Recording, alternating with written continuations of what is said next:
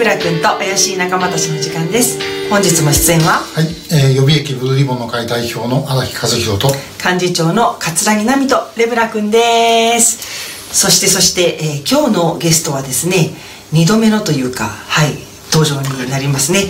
今後ろにポスターが貼ってありますが映画「めぐみへの誓い」のプロデューサーを務められたそして救う会秋田の代表でもある松村義康さんです。ようこそお越しくださいました、はいよろしくお願いいたします。久しぶりですね。レブラ君への登場。は、はい、ありがとうございます。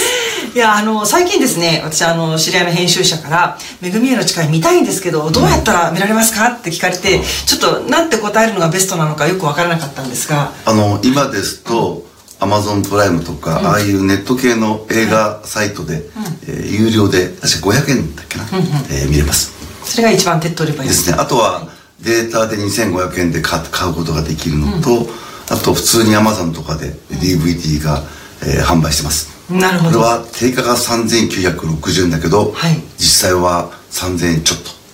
ですね。はい。はい。その DVD をはい。今日は。でこれがまた違うんですけども、はい。ああとプラス上映会を各地でやっていただいて。あそうそうはい、うん。はい。もう100箇所超え。ですね。してるんですね、すごいですね。いや皆さんの努力の賜物だろうなと思うんですが、で今まで言ったのとはまた別に、最近はい出来たてほやほやの DVD がこちらなんですよね。はい、なんとあ三3種類。3種類。これどう違うんですか、はい、あまあその前に、はい。本当にありがとうございます、あの皆さんのご支援で作った映画が、ええ。あいろんなところで広がってきています、あのやっとここまで来ました、えーまた頑張っていきますのでよろしくお願いします。ということで、えーこれはですね、上映会をやってるんですけども今まではレンタルであの素材を貸してあげて返してもらうっていうのをやったんですけども、はい。これがなかなかお互い負担でしてね、でお金もかかるしというので、えー作っちゃいました、えーこれ今回これを買ってもらえれば3本セットで3万円送料込み買っていただければもう好きなように有料だろうが無料だろうが何回だろうがずっと上映会やっていただいて構いませんよっていうそういうためのはい DVD なんですね、今まで出てるとはどこが違うんですか、えっと今までのやつは家庭用なので、はい。大きなスクリーンだと目が荒くなってしまうの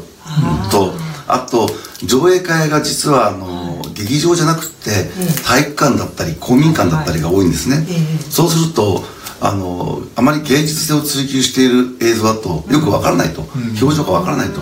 音もよくわからないというのが多くて、それちょっと映像を変えました。音も変えました、えーそうなんだ。はい、なんで芸術性より伝わりやすさっていうことで作ったのがこのタイプ、で3種類あるのはこれは普通の映画のバージョンのノーマルタイプと、はいあの耳のあの悪い方はい。の方用にの字幕がついている、まあ、日本語字幕。なるほど。あとは英語字幕と。あ3タイプこれは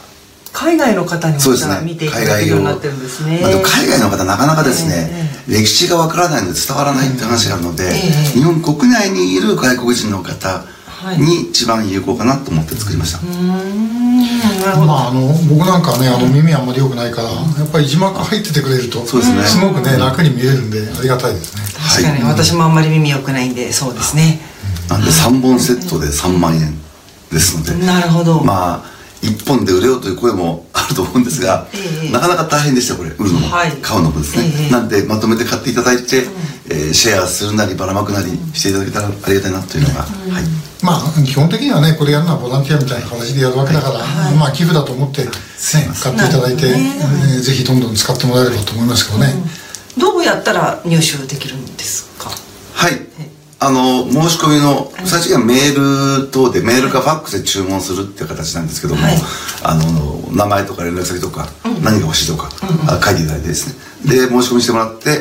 で口座に入金してもらうと、はい。送られていくっていうスタイルあの制作委員会のホームページはい、あの、に出てます、出ます。はい。あと、ネットでも若干発信スタートしてますが、まだ分かりづらいと思うんで、あの、私のフェイスブックなんかでもこれからどんどんどんどん上げていきますし。なるほどなるほどえーぜひよろしくお願いします。はい皆さんもぜひね拡散にご協力をいただけたらとそして購入にもご協力いただけたらと思いますがでちょっと一旦 DVD の話は、えー一段落させていまだにそのお金がかかるのはなんでなんだっていう声があるんですって？なんとなく感じます。ええ。あそういうプレッシャーを。お前、金まだ取るかっていう空気をですね、ええ。ちょっと感じていて、で、これちょっとい、ちょっと言い訳したいなと思って、今日はお時間があれば。ぜひぜひ。あのーはい、本当に、あの、全部ご寄付で作った映画ですので、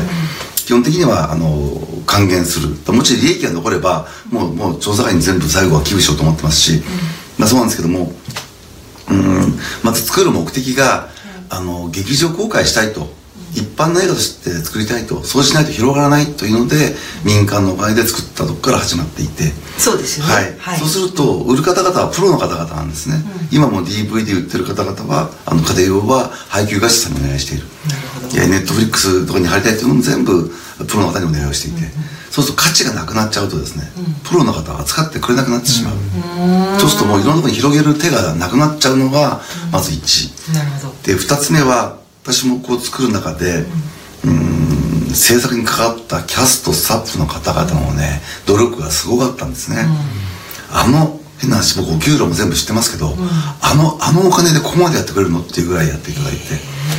なんかで彼らにとっては作品は子供なので、自分のこれ監督から昔怒られましてですね、僕はもっと安くばらまこうってやってたら本当怒られちゃって、はい。あのこの生娘のようなね、ええ。子供をこうね松村さんはなぜそんなにひどく扱うんだって、でも確かに気持ちはわかるんですよね。なるそのほどとそこちょっとあって生娘のえようなっても言われたうなんんとですねえなんとかしたいっていうのもちょっとそれもあるのと、えで最後はなかなかこれ大変なんですよ、